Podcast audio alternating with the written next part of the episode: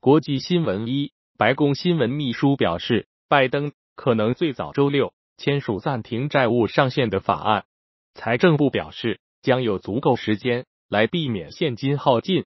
新闻秘书称，该法案正处于正式提交总统的过程，预计要等到周五晚间，椭圆形办公室发表讲话后，这个程序才能完成。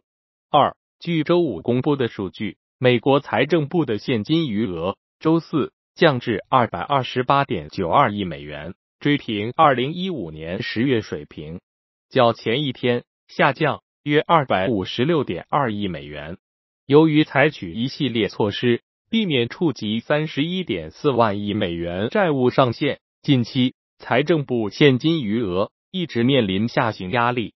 三，俄罗斯副总理维多利亚阿布拉姆琴科称。俄罗斯二零二二年农工综合体产品出口比二零二一年增长百分之十二，达四百一十五亿美元，其中向友好国家供应三百四十亿美元，占总出口额的百分之八十二。四，据印度媒体当地时间六月三日报道，印度奥里萨邦二日发生的列车相撞事故，已致一百二十人死亡，超过八百人受伤。五。美国五月季调后，非农就业人口录得增加三十三点九万人，为二零二三年一月以来最大增幅。失业率百分之三点七，为二零二二年十月以来新高，预期百分之三点五，前值百分之三点四。投资者认为，具有韧性的劳动力市场将使美联储保持加息模式。国内新闻一，随着各地。公布二零二二年人口数据，十七个千万人口城市的常住人口情况也出炉了。在千万人口城市中，重庆常住人口继续稳居第一，长沙常住人口增量最多，排位提升。杭州、西安人口增量靠前，石家庄人口增长由负转正。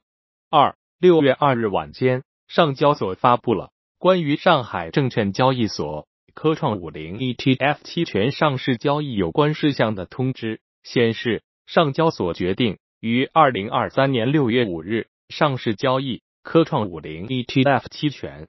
三六月二日，区域全面经济伙伴关系协定及 RCEP 对菲律宾生效实施。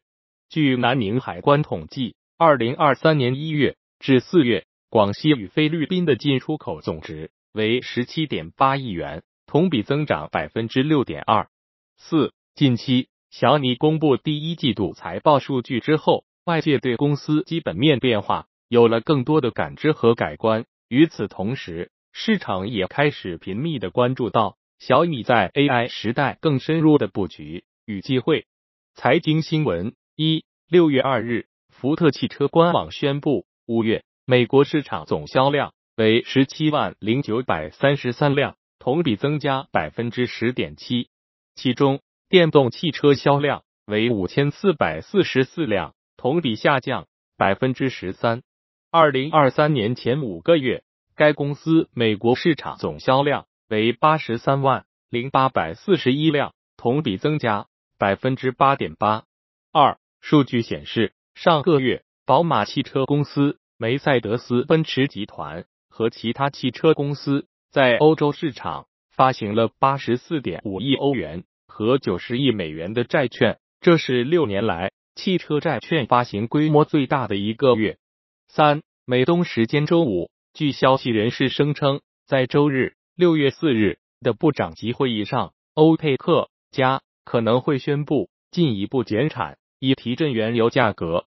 据悉，可能的选项之一是额外减产约一百万桶日。四。当地时间六月二日，联合国粮农组织发布五月份全球食品价格指数。五月全球食品价格指数为一百二十四点三点，环比下降百分之二点六，较二零二二年三月历史峰值低百分之二十二点一五。投资客正在大举撤离美国楼市。美国在线房地产经纪公司 Redfin 最近的数据显示。与去年同期相比，美国楼市投资者在一季度购买的房屋减少了百分之四十八点六，这是有记录以来最严重的暴跌。六，惠誉国际评级周四表示，全球贸易过去两年的复苏势头正在大幅放缓。